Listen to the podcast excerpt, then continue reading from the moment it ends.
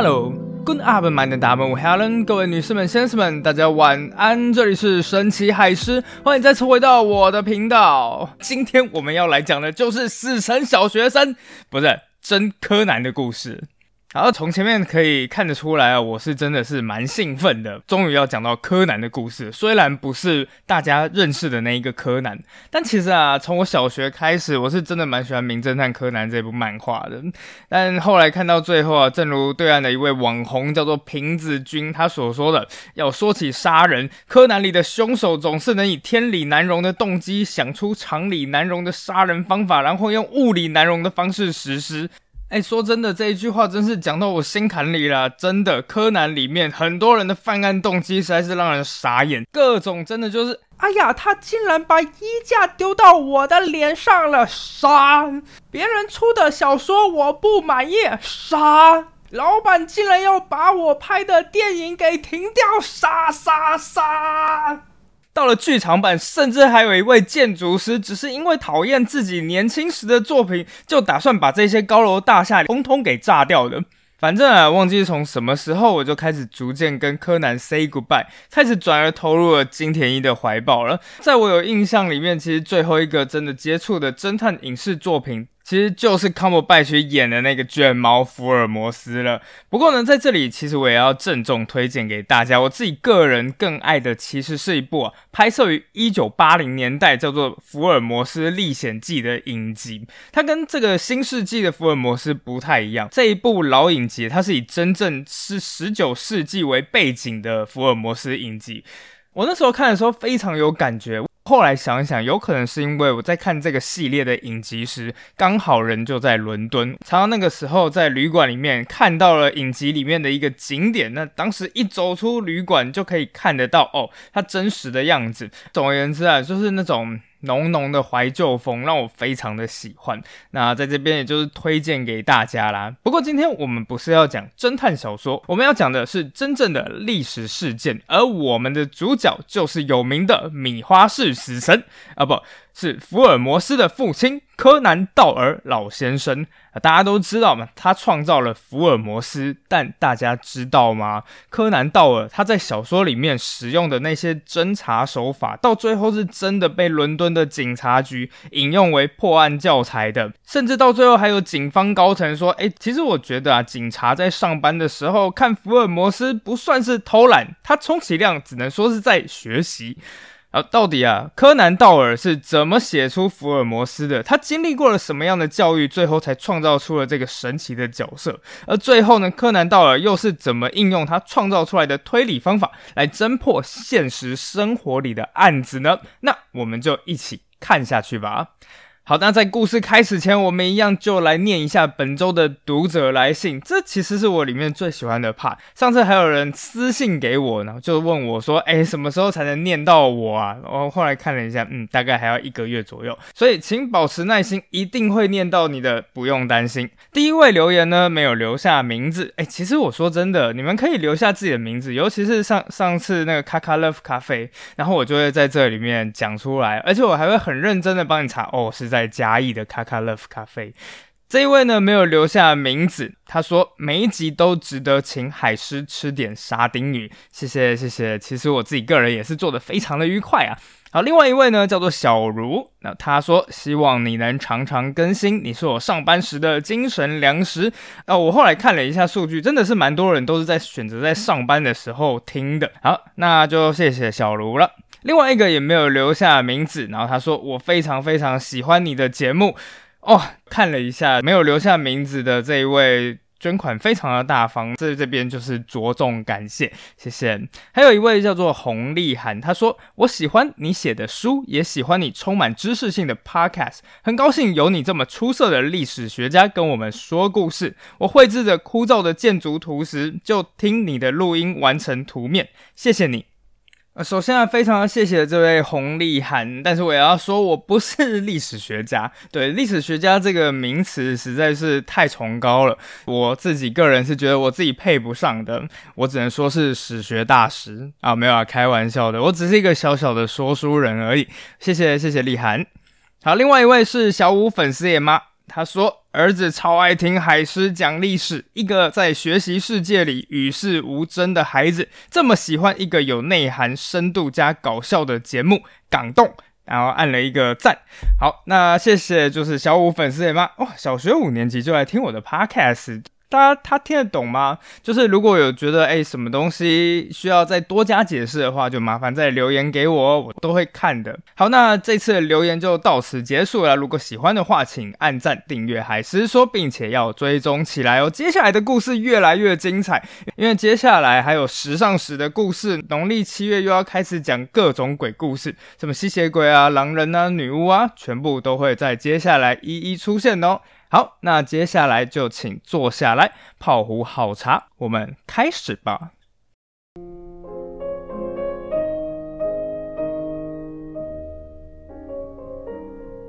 好，在前面呢，我们就先来讲讲柯南道尔他年轻的时候所受过的教育。那为什么在这样子的背景下，可以帮助他创造出福尔摩斯？其实我自己个人是觉得啦，蛮多我们这一辈的人在长大的过程里面，父母都蛮怕我们，就是诶脱轨啊，或者是跟常人表现的不一样啊。不过像柯南道尔这种能创造出福尔摩斯这种前无古人侦探的人，一定是个怪人。哎，请注意啊！我在这边说的怪人是褒义的意思啊，所以怪人真的不一定是一件坏事，这这反而象征着你的特立独行啊。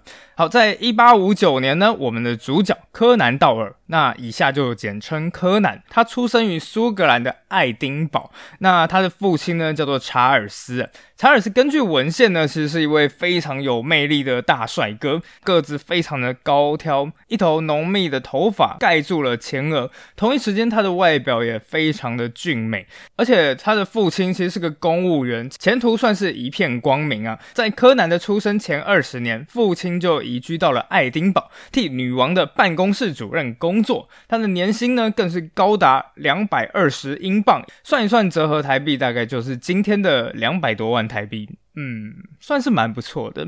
更何况啊，他还非常会画画，所以呢，还可以赚外快。以现在的标准来看啊，这种长得又帅、薪水又多、又有才华的人，简直就可以迷倒万千少女，可能还加上一点少男这样子。但父亲有一个小小的问题，就是脸皮薄。刚刚前面讲说他爸爸会画画嘛，那有人呢就是看哎这幅画不错哎，那就拿走了。可是父亲也不敢去要钱。那有人就问他父亲说：“哎，你画都这样子被拿走了，你怎么不去跟别人要钱呢？”结果父亲就只能怯生生的讲说：“我我不好意思。”啊。”我个人真的觉得，小孩子就是从小你要学习，可能就是去摆一个小小的地摊啊，就是训练他做生意这个样子。诶，我觉得脸皮是真的是蛮重要的一件事情。好，不过这不算是什么大问题，因为柯南的老爸还有另外一个更严重的问题，就是他酒瘾非常的大。好，前面我们在讲开膛手杰克的时候，其实我们也就讲到了嘛，在那一个年代的英国，不喝酒简直像我们这个年代不喝手摇饮一样，非常的困难。更何况那个时候的酒可能还会掺一些什么鸦片呐、骨科碱呐，就是是更容易成瘾的。所以在柯南出生，后来大概三岁的时候，父亲就因为酗酒过度，爆发了严重的酒精中毒。根据柯南的妈妈回忆到，有好几个月的时间，他父亲几乎就是只能在地上爬行，而且在一段时间变得几乎跟白痴一样，连自己的名字都忘记了。之后，他父亲的精神状态也越来越不稳定，有一次呢，甚至当街脱下自己的衣服，然后去卖给路上的行人。啊，终于啊，在柯南大概十岁左右的时候，他的父亲爆发了精神疾病，那工作当然也丢了，整个家庭突然间陷入了困境。这时撑起家庭的就是柯南的母亲了。哎，说起来啊，柯南妈妈的确是蛮能干的，她是一名著名的女演员，叫工藤有希子。哦不，那是工藤新一的妈妈。好，真实的柯南道尔，他的母亲叫做玛丽，这个家庭主妇。不过他母亲的娘家出身倒是蛮了不起的，据说是出身英格兰的贵族，所以这个妈妈玛丽强烈的以自己的血统为荣。常常就是戴着手套，然后在那边使劲的刷着壁炉，一边跟自己的儿子讲自己家族到底有什么辉煌的事迹。他就对柯南讲说：“哎，小柯南啊，你要记得啊，你的祖先跟金雀花王朝的哪一个国王有什么什么什么的关系？那布列塔尼公爵呢？我们也是跟他们喝过一次茶的。我们的祖先呢，甚至还有上过滑铁卢战场，干爆过拿破仑。说到这个，我还真的有类似的经验。后来啊，我。去德国读书，我真的就有遇过那种出身贵族的人，他们真的就告诉我说：“哎，他的祖先有去参加过拿破仑战争。”那个时候我听到的时候，我整个眼睛都直了，瞬间就觉得哇，我的天哪！我眼前的是真的活生生的历史啊！我想柯南那个时候一定也有类似的感觉吧，所以日后啊，他就这个样子回忆，他说：“当时的我坐在那里，晃着我的双腿。”一边骄傲的想着啊，我自己与其他小朋友有多么不同啊！虽然这种对话让人家觉得，哎，好像是不是就是活在过去里面？但在穷困的生活里面，哎，这也的确成为他们母子的慰藉。而且啊，母亲也在这些故事里面灌输给柯南说，我们家族有一个行为守则，那就是无论如何都要保持骑士精神。简单来讲，就是一句话，叫做。不畏强，不欺弱，不畏惧强者，也不欺负弱者。这一句话呢，其实就贯穿了柯南道尔的一生。那大概就在柯南十岁左右的时候，他就正式踏上了自己的求学生涯。就是看完整个柯南的求学路程，其实我得出来的就是一个结论，那就是所谓的求学，其实没有绕远路一说。什么意思呢？好。柯南他之后就进了医学院，最后也成为了一名医生。那如果现在啊，就是有一些家长想要他的小孩进入医学院，你觉得这父母有可能会怎么逼迫小孩？那当然就是逼小孩拼命的补习啊，进数理资优班呢，参加奥林匹克数学竞赛啊。那小孩有可能不喜欢这种东西，那他有可能喜欢模型，或者是看漫画，甚至是看历史。那你觉得长辈看到哎，小孩就是看这种不长进的东西，你觉得他们会说什么？啊，看这种东西干嘛？简直就是浪费时间呐！还好我的长辈没有对我说过这一句话，因为如果我的长辈敢这样子对我说，我可能当场直接会呛下去，说怎么样？你都不浪费时间，那你现在是有多功成名就啊？好，但其实啊，真的不是这个样子。我曾经看过一句话，没有任何一件事情是你努力做了，但是浪费时间的。真正浪费时间是在你不知不觉就让时间流过了。所以啊，当你年轻时经历的一切事情，其实到最后都会以一种独一无二的形式成为你的一部分，而那也就是你之所以为你的原因。像我啊，我就很喜欢在德国读历史。但是坦白讲，留学德国的人这么多，读历史的人也这么多，但我又很喜欢听单口相声，所以最后毕业了，诶，我才开始用说书或者说单口相声这种方式来讲历史故事。那柯南当然也是一样啦。等他差不多要念国中的时候，他就被送到英格兰的一所住宿学校，跟我国中的时候一样呢。我国中也被送到了一个住宿学校。那我那时候就完全想到啦，可能第一天的时候，哎，哭个两下，但是很快小男生嘛，马上就会习惯了。没多久啊，柯南就已经习惯了每天清晨六点钟就听见社监呢在那边敲着钟，当当当叫大家起床。同时呢，柯南也开始习惯了残破的校舍。哎，这么巧合，我在读国中的时候，我的校舍也是蛮烂的。柯南那个时候的自习室的墙壁啊，甚至都破了一个洞。那冬天来的时候，那个寒风就这样呼呼的灌进来。后来柯南他们才知道，哦，那是别人故意凿破的，为了就是别让你们这一群死小孩过得太舒服，甚至呢也习惯了老师对学生那种钢铁般的打骂教育。哎，这么巧，我在国中的时候也是被施以钢铁般的打骂教育。如果成绩好的话呢，就有可能会晚餐帮你加个菜，或是让你去听听音乐。但如果你是成绩不好，或是犯了错呢，那就会立刻被施以一顿爱的棍棒。等到被打完之后呢，整只手都是淤青，而且甚至还会肿起来。不过这还不是最痛苦的，重点是那里面上课的内容实在是太无聊了。所谓的数学啊、几何，那就不用讲了。即使是历史课这种应该要引人入胜的课程，结果在那个学校里面教的都是枯燥乏味到不行。整本历史课本只有年代、地点、事件，完全没有任何活生生的的人物故事。所以柯南那时候突然就觉得，哎，明明都是历史，怎么跟我小时候妈妈在床边跟我讲的这种故事差那么多？在看到这个时候，我真的是一种浓烈的既视感。真的，柯南小时候的生活经历，真的就是跟我是一模一样。我那时候也是一所私立中学，然后大家也是要住校，每天刚好也是 六点钟起床。最重要的是课也是非常的无聊。但是呢，也跟柯南一样的事情是，我和他都是在这个沉闷的教育体系里面，找到自己人生中最重要的志向。啊，对我来说啊，是我在国二的时候看了一部电影，叫做《抢救雷恩大兵》。那一瞬间，我才真正的开始对历史产生了兴趣，然后一步步的就考上了历史系。后来到德国也是读历史。柯南道尔其实也是一样的，就在他毕业准备要考大学之前，有一天老师突然间走到了他的面前，然后问他说：“呃，那个你要不要再多留一年？”柯南那个时候非常的客气。鬼他妈才想要留在这里！后来老师就解释了，哦，不是，不是，不是留在我们学校这里，而是你愿意花一年左右的时间到国外去交换吗？原来是因为啊，我们在奥地利有一座合作学校，想要我们啊去找一个人过去那边待一年。那我就想要推荐你，你觉得如何？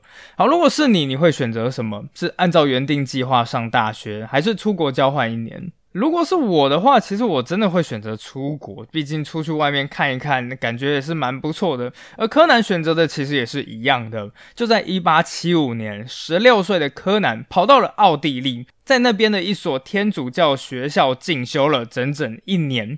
这所学校的名字呢，叫做 Stella Matutina，意思是 Morning Star。诚心的意思，哎，在这边我也要先讲一个小小的冷知识啊，就是你知道台湾也有一所学校的英文名字叫做 Stella Matutina 这个名字吗？它也是一所天主教学校哦。好，在台中，不晓得有没有人猜到？对，就是小明女中。小明女中的英文叫做 Stella Matutina Girls High School。这个 Morning Star 就是早晨的星光，那它的中文翻译就叫做小明之星，哎，翻译的非常优美啊。在中世纪的基督教会里面，有一个非常重要的象征意义，那就是早晨的这个星星啊，其实是太阳升起的前兆，象征公理正义必会到来。所以啊，不晓得在听众里面有没有小明女中的校友或学生，那现在你们就知道你们英文校名的意思了哈。还是其实你们在刚入学的时候就已经知道了。好，那言归正传啊，总之柯南读的这一所 Morning Star 学校呢，它的环境非常的优美，它坐落在一个绿色的山谷之中。而当你在这个小镇里沿着鹅卵石的走道一路往上，你其实就会看到在山顶上面坐落着一座中古时代的古堡，在那里有一个阿尔卑斯山的通道。当年拿破仑的手下大将就是在那里与奥地利军队决一死战，并且到最后，奥地利还成功的打败了拿破仑的军队。此时的柯南终于找回了自己对历史的热情，他开始读起了拿破仑的故事。而也就是在这里，柯南也找到了自己人生的方向。那是一本有名的作家叫做爱伦坡，他写的侦探小说。柯南彻底被迷住了，就在这个环境优美但真的有一点无聊的环境里面，柯南一本又一本的读着那些虽然没有办法帮助他成为医生，但却改变了他一辈子的书。而当一年的时间结束，他终于就按照了自己的原定计划，进入了爱丁堡大学就读医学系。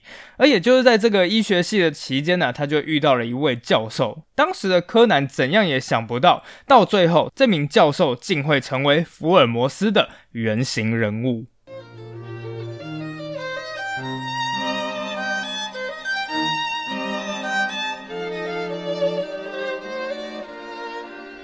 这件事情发生在柯南大二的时候在那一年他非常的幸运成为了其中一名教授叫做贝尔博士的实习生。这个贝尔博士啊，有一种魔法，他非常非常会诊断，但不是诊断疾病，而是判断人的职业还有他的性格。柯南永远都忘不了，其中有一天，他老板就在他面前施展了 magic 魔法。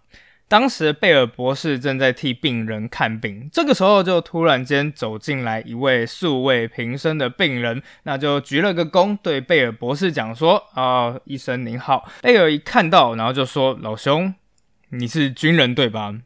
病人这个时候愣了一下，后面所有的学生也愣了一下。病人就说：“呃，对，先生。”而接下来呢，贝尔又继续施展魔法，他说：“你刚退伍没多久。”同时隶属高地军团，而且你们还是驻扎在西印度群岛的巴贝斗！现场整个一片死寂啊！学生们听到整个傻眼，但后来就是贝尔博士一派轻松，他接下来就开始解释他是怎么看出来的。他对各位学生讲说：“各位，你们要睁大眼睛看，要用耳朵听，要用脑子想，并且善用你的推理能力。”首先，我们先来看看这一个人。这一个人的态度啊，非常恭敬，但没有脱下帽子。只有在军队里面才没有脱帽的这一个习惯。同一时间，他看起来有一点威严，明显是个苏格兰人，所以啊，隶属于苏格兰高地军团。至于巴贝多呢，那是因为他得的病是橡皮病，在英国本土根本就没有那种病，只有西印度群岛才有这种病。这个时候，柯南才知道贝尔教授的这种手法是非常细腻的观察，再加上严谨的科学方法。当这两件事情组合起来，就成为一种非常强大的武器。教授不止一次说过，每一种工作其实都会在工人的手上留下独特的痕迹。他说。矿工跟采砂石的工人，他们手上的疤痕其实就不一样了。那鞋匠呢，跟裁缝虽然也都是拿着针线，但是他们的手也长得不一样。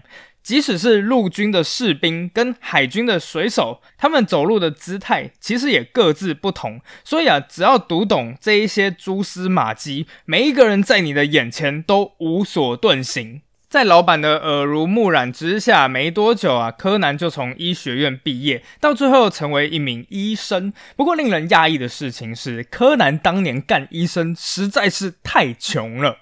穷到甚至出现了一个故事，有一天国税局就寄了一封信给柯南道尔，因为国税局觉得啊他报的税金实在是太少了，觉得柯南你一定是少报收入。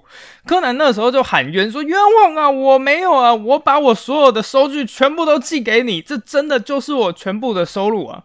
后来国税局看好吧，真的是这个样子。不过国税局非常的叽歪，他回了一封信给柯南道尔，上面写了四个大字：very disappointed，深感失望。柯南看了之后哭笑不得，甚至还回了一封信回去，然后写说 me too，我也是。柯南实在是太穷了，尤其是爸爸没有工作嘛，所以他必须还有自己的家庭要养。柯南得想点办法赚点外快，所以他就开始写小说。听到这边，我是真的是笑出来了，因为这跟现在刚好完全相反。因为很多人在我们这个年代，一刚开始是想要写小说，但无奈写小说实在是太穷了，所以才会去做其他的工作。那当医生当到太穷，然后去写小说贴补家计，嗯，只能说十九世纪是一个蛮酷的时代吧。好，那既然要写小说，那到底要写什么呢？这时，柯南道尔重新回忆起了自己小时候读的那一本爱伦坡的侦探小说，而在那一瞬间，简直就像动画一样，一道闪电噗穿过柯南的后脑啊！那我也来写侦探小说就好啦。柯南道尔日后回忆，那一瞬间，我第一个想到的就是我在大学时代的贝尔博士。我想到的就是他老鹰一般的眼睛，还有他凡事探究到底的作风，再加上他无微不至的观察力。就在一八八六年这一年，柯南道尔花了三个礼拜左右的时间，在自己的诊疗室里面，在烟雾缭绕中，慢慢构思出一个侦探的原型。首先，这名侦探绝对不可能像普通人一样，是靠着运气好或是直觉之类的来找出罪犯。他小说中的这一名侦探，必须是一个彻底以科学方法推理出罪犯的人。这个侦探必须要拿着放大镜，逐一的检查每一个细节，包括足迹。包括泥巴，包括灰尘，接着用化学、解剖学、地质学各种知识，在这个迷雾重重的伦敦里面，在这幽暗的灯光下、神秘诡谲的街道里面，让整个犯罪过程重现光明。当时的柯南道尔完全没有想到，此时的他正在创造整个英文世界里最知名的一个人物，但是创造到最后。柯南遇到了一个问题，那这个侦探到底应该叫什么名字呢？柯南想了很久很久，到最后想出了一个名字：Sherlock Holmes，薛伦佛福尔摩斯。柯南觉得啊，这个名字还可以，但不知道为什么总觉得不够响亮，有点绕口。Sherlock Holmes，Sherlock Holmes。柯南不断重复的这一个名字，突然间再次“噗”的一声，一道闪光划过了柯南的后脑袋。他想到了一个爱尔兰名字：Sherlock Holmes，Sherlock Holmes，Sherlock Holmes，夏洛克·福尔摩斯。那一瞬间，就像是把正确的钥匙插进锁孔里，咔嚓一声，柯南道尔瞬间就知道就是这个名字。所以在一八八六年，夏洛克·福尔摩斯诞生了。时间就这样子一年一年的过去了，在最一刚开始，其实福尔摩斯就卖的还不错了。但是在一八八九年，就是我们上一个礼拜说的开膛手事件之后。整个英国开始陷入了福尔摩斯的狂潮，人人都非常的喜爱福尔摩斯，但有一个人就最痛恨他，对，那就是柯南道尔本人了。一直到了一八九零年代啊，这个时候的柯南道尔其实已经写福尔摩斯写到很烦了。他最后就跟他妈妈说：“哎，老妈，那个我可不可以写死福尔摩斯啊？我想要让他掉进山谷里面，永远都不要再看到他。”没想到他妈的回答是，听起来好像在骂脏话，但不是。没想到他妈妈回答就是：“You won't, you can't, you must not。”你不会，你不行，你也不可以。对，所以后来柯南道尔就想说：“嗯，好嘛，那我不能主动杀掉福尔摩斯，我至少可以把价。”钱抬高，这样你出版社总是出不起了吧？但没想到，不管柯南道尔开多少价钱，出版社永远都是点点头，好好好好好，你要多少我都开给你。结果一不小心，柯南就成为了全英国收入最高的作家。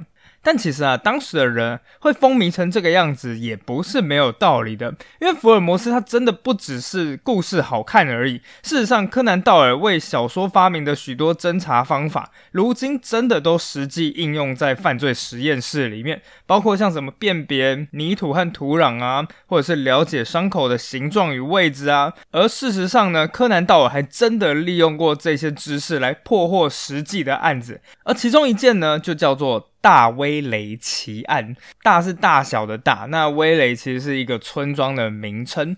当时的时间啊，是发生在一九零三年，在这个叫做大威雷的村庄里呢，其实是位于伯明翰附近。那这个时候早上，一群工人正准备到工厂上工，其中有一名男孩，他正在半途中央。那个时候可能就是早上六点左右，那男生就是半梦半醒间，突然间被地上的什么东西绊了一下。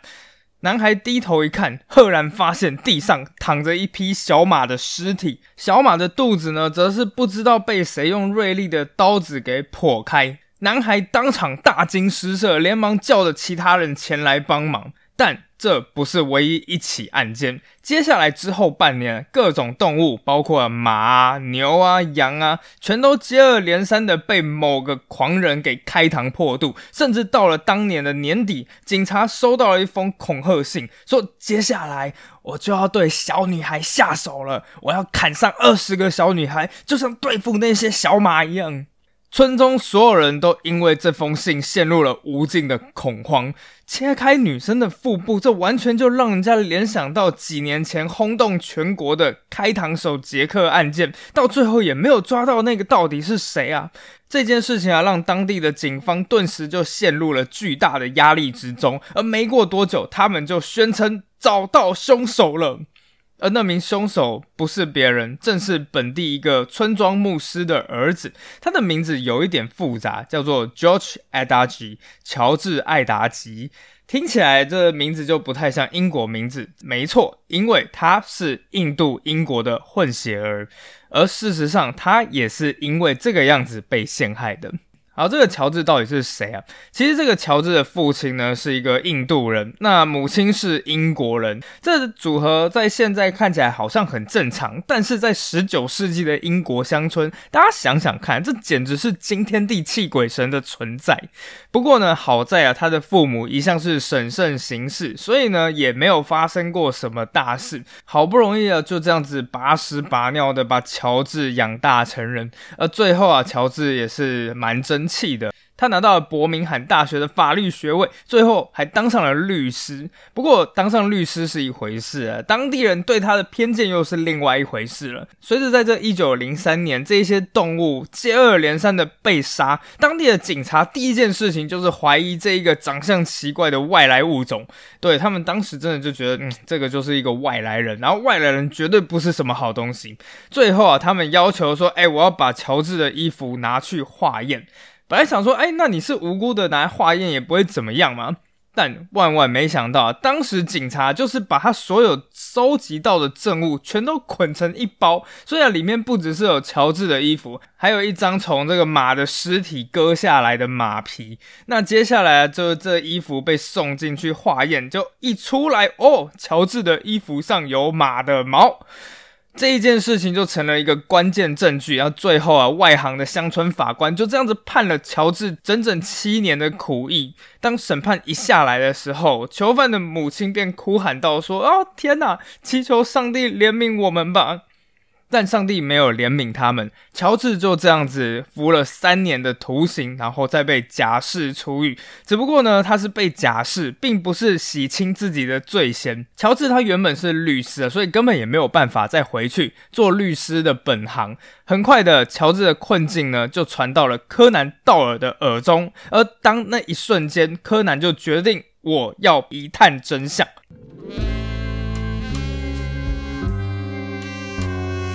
没过多久啊，柯南就约了乔治，就是这个印度混血，在他的饭店中会面。以下是柯南的记录，他说：“乔治啊，准时的来到了我的饭店，但我有事情就耽搁了，所以呢，他就坐在大厅看着报纸打发时间。没过多久，我来到了饭店大厅，但我没有先过去，而是先站在远处，静静的观察他。”当我看到他的第一眼，我就知道他不可能会犯下这样的罪行，因为他把报纸举得非常近，而且还偏向侧面。这代表着一件事情：乔治不但有高度近视，而且也有散光。任何人只要知道近视八百多度的人看到的世界长什么样子，你就知道你要指控他说能三更半夜。避开所有人的视线，然后去袭击动物，这件事情有多么荒唐可笑，根本缺乏最基本的常识。而接着呢，柯南就用福尔摩斯的方式，先仔细的审慎所有的证据，并且经过推理，然后还原现场。终于在一九零七年，柯南道尔洋洋洒洒的写了高达一万八千字的文章，列举出了所有原本针对乔治的不利证据，接着再一件一件的把他驳倒，而最后再指出他认为真正的嫌犯其实是谁谁谁。就经过了这一起案件啊，柯南道尔已经证明了他的侦探方法不仅仅是在。小小说里面，而是真的有用的，而且很快的，他的推理能力就会被用在真正的凶杀案上面。在那一年之后，一九零八年，地点是苏格兰最大的城市，叫做格拉斯哥，而就在这个城市里，住着一位家财万贯的老人。按照当时的标准，其实老太太生活算是蛮简朴的，那吃也不是很重视，穿也不是很重视。她唯一的嗜好只有一个，就是收集珠宝。老太太把自己的每一分钱都拿去买珠宝，而最后呢，她总共收藏了将近一百件钻石啊、绿宝石啊、红宝石的戒指和首饰，因此他就把自己的家打造的像是铜墙铁壁一般。他的家长什么样子呢？首先，他的后门直接是封死的。那在前门呢，就是也是可以打开啦，但是打开前至少要锁三道锁。只要这一个锁全部都开启功能，整个房子其实就会变成一座巨大的堡垒。就是在这个铜墙铁壁的房子里面，此时老太太的尸体正躺在地上，老太太的头部遭到了重击，伤口流出来的血染红了整片地毯。那凶手到底是谁？正如柯南的那一句名言，而我们下集待续。